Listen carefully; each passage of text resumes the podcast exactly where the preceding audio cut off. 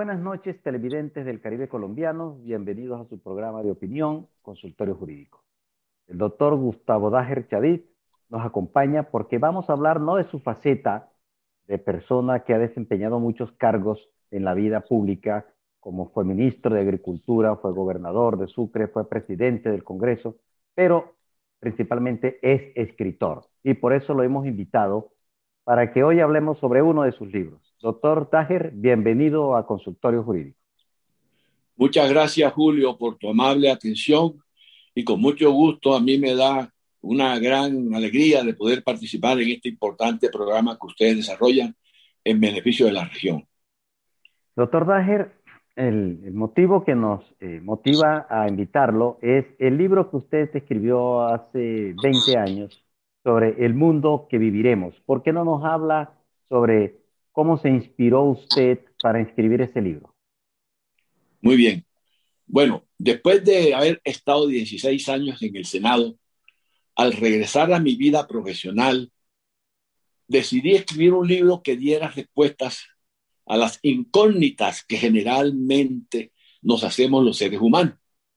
Algo me impulsó a introducir un temario ambicioso, complicado, de futuro y para beneficio de la humanidad. El temario abarcó 23 capítulos sobre diferentes materias que hacen relación al campo científico, económico, social, político, religioso, espacial, de salud, educación, etcétera, y que tiene que ver directamente con el ser humano, con la vida, con el planeta Tierra y con el universo.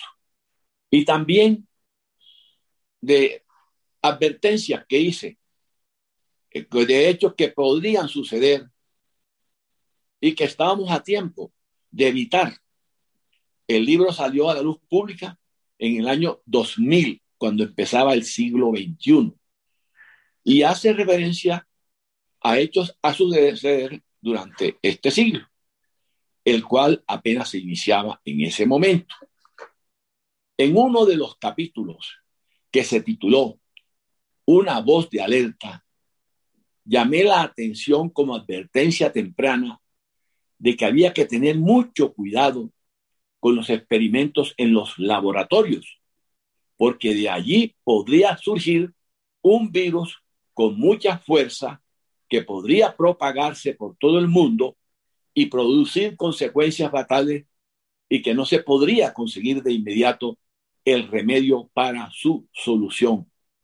Y lo dije en China, especialmente porque el libro voy resolviendo los distintos eh, incógnitas y, buscando la respuesta a través de un viaje por 40 países a los cuales visité y cumpliendo primero unas anécdotas y, conversando con personas que de una u otra manera eran personas bien calificadas y conocedoras de, de la situación mundial.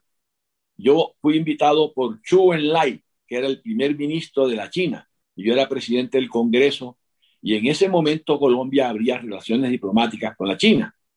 Allá pues eh, tuve un edecán que se llamaba el señor U, que luego fue embajador en Colombia. Y por cierto, el actual embajador también es apellido U. Y lo cierto es que eh, yo escribí precisamente a raíz de eso en China. Dije eh, concretamente que de allá, que podría salir eh, un virus, como decía antes, y como en efecto surgió, salió el virus en Wuhan, capital de Hubei, en China, y lugar donde existe el Instituto de Virología y donde se originó en noviembre de 2019 el COVID-19. Por eso yo vi que mucha gente, cuando leyó mi libro en esa época y ahora lo volvieron a ver, me llamaron y me preguntaron que por qué no volvía a escribir el libro y le agregaba unos capítulos, dado que muchas cosas de las que yo dije que iban a suceder, porque se llama El mundo que viviremos, ya estaban sucediendo y este era un ejemplo. Entonces yo mismo me decía, caramba, verdaderamente, si lo que osamos vaticinar no hubiera caído en el vacío, quizás hubiera evitado las desafortunadas consecuencias que este mal ha traído a toda la población del planeta. Y entonces me di a la tarea de completar el libro, poner nuevos capítulos, capítulos que ya serían eh, para continuar lo que antes había dicho eh, eh, sobre temas de cómo enfrentar los desafíos y la, la, problemática que nos traía el virus. Y entonces hice un capítulo que se llama Decálogo de la Esperanza, que son 10 puntos importantes nuevos, y también ese otro que cómo combatir los siete virus más peligrosos del mundo. Virus llamo ahora porque es lo que está de moda, pero antes eran plagas, peste, pandemia, etcétera. Pero son los males, los grandes males que azotan a la humanidad.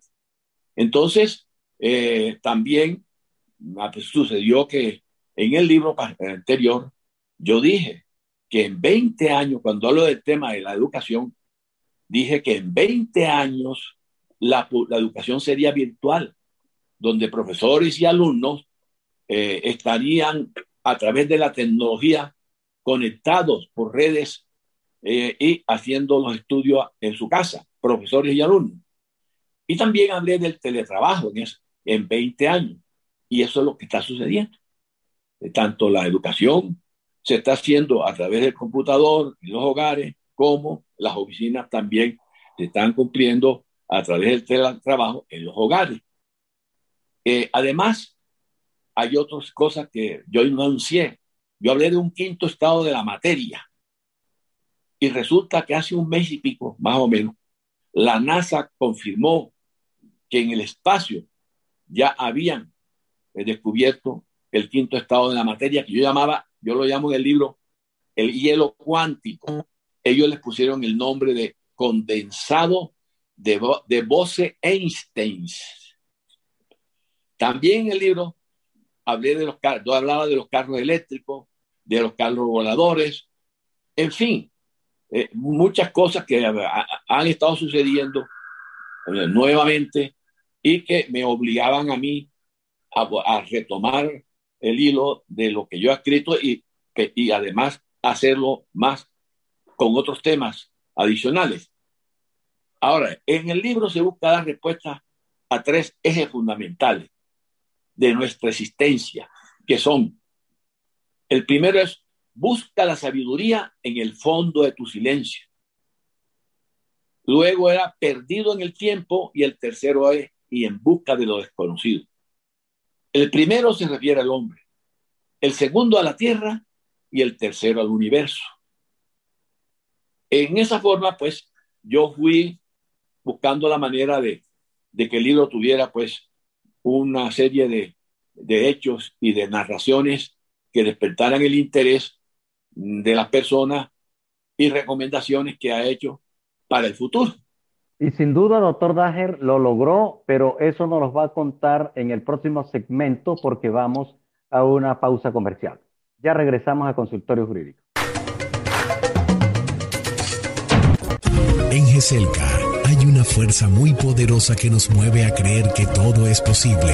Es la energía que viene de los corazones de la gente que como nosotros enfrenta grandes desafíos para alcanzar sus sueños. GESELCA, energía que construye futuro. Transelca transporta la energía del Caribe colombiano.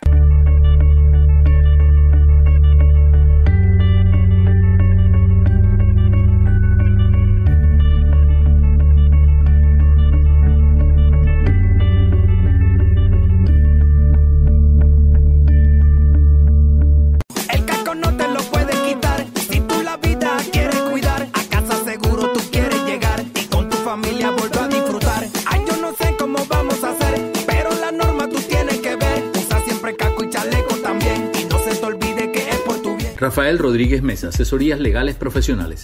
Somos un buffet de abogados confiables que te ayuda con tus asuntos laborales y de seguridad social. Calle 41, número 43, 128, oficina 6, Barranquilla. Celular 310-632. 0407. Nuestras canciones hacen parte de la memoria de un pueblo. Y yo, yo me alejo de tu amor. Valora el trabajo de nuestros autores y compositores. Barranquilla es la ciudad que no se detiene, la imparable, gracias a los impuestos bien invertidos. Hasta el 30 de junio paga tu impuesto predial sin intereses moratorios. Gracias a tu aporte seguimos construyendo sueños. Conoce más en www.barranquilla.gov.co. Alcaldía de Barranquilla.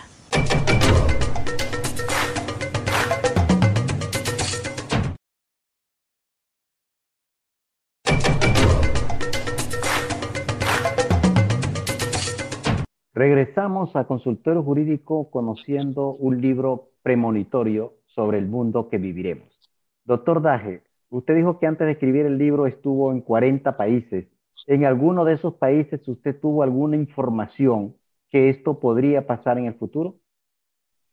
En realidad, pues yo iba conversando, narrando, eh, de todas maneras la experiencia que uno le dan los viajes, yo iba escribiendo y yo he puesto en boca de otros las cosas, pero con que sucedían, pero al mismo tiempo eh, eh, iban encabezadas de, de anécdotas, porque en cada país yo tenía una anécdota, anécdotas interesantes anécdotas, por ejemplo, con, con presidentes, anécdotas con escritores, anécdotas con filósofos, con científicos.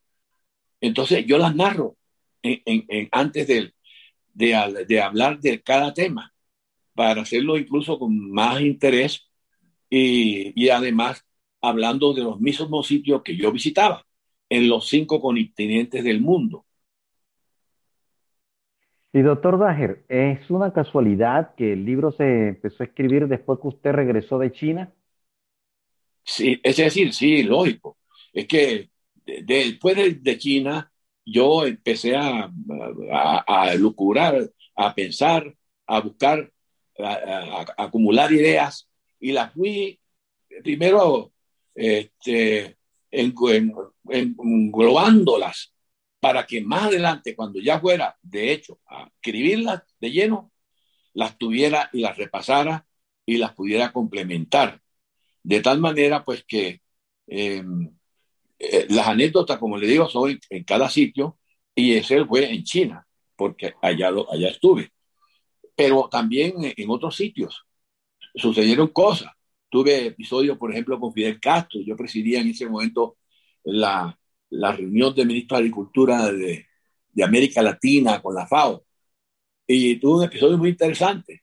Ahí lo narro. Eh, eh, episodio con Indira Gandhi en la India, que era la primera ministra.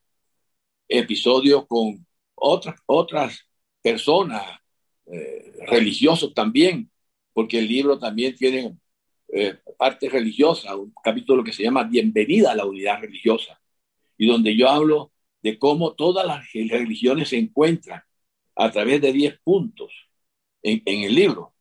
Eh, eh, y es la parte científica que es para mí la más importante, eh, porque es la del futuro, porque yo hablo de una serie de, elementos como hablo de los neutrinos, que es algo que todavía no se conoce realmente y no se ha podido definir, pero que va a ser la gran revolución hacia el futuro. Y también de otros temas muy interesantes como una nueva agricultura moderna hacia el futuro. Y hay tres aspectos que a mí siempre me han preocupado y lo digo en la, en la, nueva, en la nueva parte del libro. Así como yo anuncié lo del virus, hay tres temas que me tienen muy preocupado hacia el futuro. Esos ¿Cuáles temas, son esos temas, doctor? Esos, ¿Cuáles son esos, temas? esos temas son, a ver, el primero, la confrontación de una guerra mundial. Eso no estamos exentos de que pueda suceder. Ojalá nunca suceda, pero es algo que, es posible, que es posible y que se podría dar. Luego de eso, yo digo que me preocupa mucho el hecho de que eh, la robótica ha avanzado bastante y está bien, es conveniente para la humanidad. Pero lo grave es que eso se singularice, se individualice porque si eso sucede, eso es grave, ya que ellos mismos se pueden crear. Ellos mismos pueden eh, considerarse una raza y pueden ellos mismos superarnos a la raza humana. Entonces hay que tener mucho cuidado con el manejo de la robótica, con la inteligencia artificial, la colocación de neuronas en los cerebros robóticos es peligroso. Y el otro, pues, eh, es de todas maneras el, cuidado del medio ambiente, el, el, cambio climático, la forma como nosotros tenemos que cuidar la naturaleza. Lamentablemente, pues, esto es una de las bases fundamentales para la vida humana. Cualquier deterioro que no está lejos de que ocurra algo grave va a ser muy grave para la humanidad. Entonces, esos tres puntos yo los considero eh, definitivos y de mucho cuidado. Muy interesante planteamiento, doctor Tajer. Vamos a una pausa comercial y regresamos al consultorio jurídico. En GESELCA hay una fuerza muy poderosa que nos mueve a creer que todo es posible. Es la energía que viene de los corazones de la gente que como nosotros enfrenta grandes desafíos para alcanzar sus sueños. GESELCA, energía que construye futuro. Transelca transporta la energía del Caribe colombiano.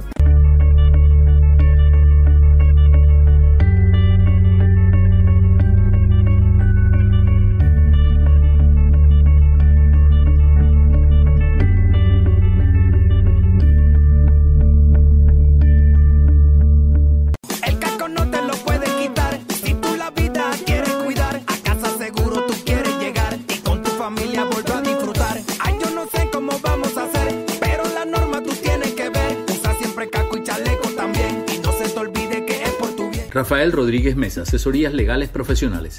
Somos un buffet de abogados confiables que te ayuda con tus asuntos laborales y de seguridad social. Calle 41, número 43, 128, oficina 6, Barranquilla. Celular 310 632 0407. Nuestras canciones hacen parte de la memoria de un pueblo. Y yo, yo me alejo de tu amor. Valora el trabajo de nuestros autores y compositores.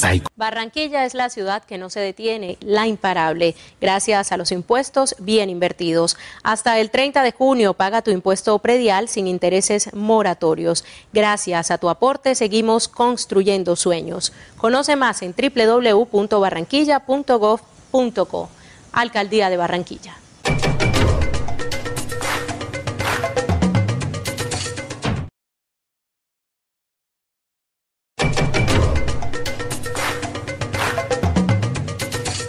Doctor Dager, su libro eh, resultó premonitorio. Si hace 20 años se hubiera leído con, con, énfasis los gobernantes de turno, ¿qué hubiéramos podido hacer para eliminar o para disminuir los impactos que hemos tenido por el COVID-19?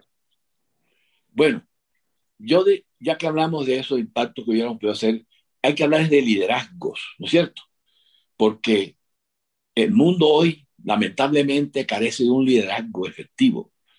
Yo el libro lo hablo en el año, en los años últimos del siglo pasado, tuvimos buenos líderes, líderes como Gandhi, como Einstein, el Papa Juan Pablo II, la Madre Teresa de Calcuta, Gorbachev, Mandela, Bill Gates, que incluso todavía está dando lora. Pero en esta época ya nosotros no vemos grandes líderes. No se sienten ni se unen. En vez de acercarse, cada vez se alejan más. Aunque hacen un esfuerzo, no dan para tanto. La mezquindad y la ambición los detiene. La gloria y el ego los consumen. Las grandes ideas tampoco fluyen y mucho menos existe una filosofía que marque un sendero o dirección de futuro. El hecho de no haberse logrado una cooperación sólida, de no haberse dado solución oportuna a algunos de los grandes problemas existentes, de no trabajar para construir un futuro común, de no tener un modelo de visión de largo plazo, ha permitido que se llegue a la inestabilidad y a la incertidumbre que hoy estamos padeciendo. Ahora, por falta de control, el mundo ha tenido que padecer tiempos asiagos. El apremio para su reconstrucción no es solo por los desagradables efectos que ha dejado la pandemia. hay que reconocer que veníamos muy mal por los continuos enfrentamientos, por la mucha pobreza, por la mucha desigualdad y por la mucha pompa y vanidad. Si hay un compromiso verdadero, la oportunidad está dada para hacer las reformas que el mundo necesita. La incertidumbre, la desorientación, el temor y el vacío de liderazgo ha hecho que hoy las miradas se centren en el prestigio y la confianza que ha despertado el Papa Francisco, a quien se le considera como el líder más importante del mundo por su gran autoridad moral, por su credibilidad, porque tiene una amplia visión del mundo, porque busca el entendimiento, reconciliación entre los seres humanos y porque es un verdadero pastor espiritual al cual se le escucha con atención y con esperanza. Y en su libro, el doctor Dager, ¿hay alguna forma positiva en la cual termina el COVID-19 o no alcanzó a desarrollar un capítulo relacionado sobre la terminación de esta pandemia? Sí, claro yo tengo un, nuevo capítulo precisamente que se refiere al, al COVID-19 y a los COVID-19 que van a venir, porque van a seguir viniendo más virus y bacterias peligrosas que son resistentes a los antibióticos. De eso tenemos que estar preparados.